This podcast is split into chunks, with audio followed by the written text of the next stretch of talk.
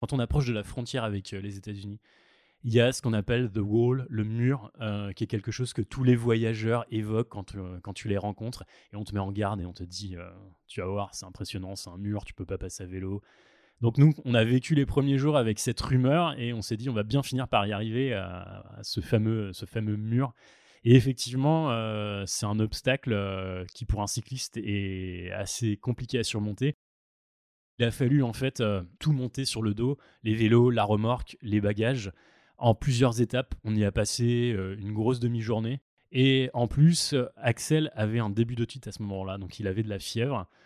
On n'était pas certain que ce soit une otite parce que on n'est pas médecin et en capacité de poser un diagnostic clair, mais on savait qu'il avait de la fièvre. Donc il y avait cette source d'inquiétude supplémentaire. Et euh, après avoir pataugé dans la boue parce que tout était raviné par les pluies, il y avait énormément de, racines. Enfin, tu allais parfois grimper à quatre pattes avec le matos sur l'épaule. Sur euh, il y a eu une sorte de miracle qui s'est opéré.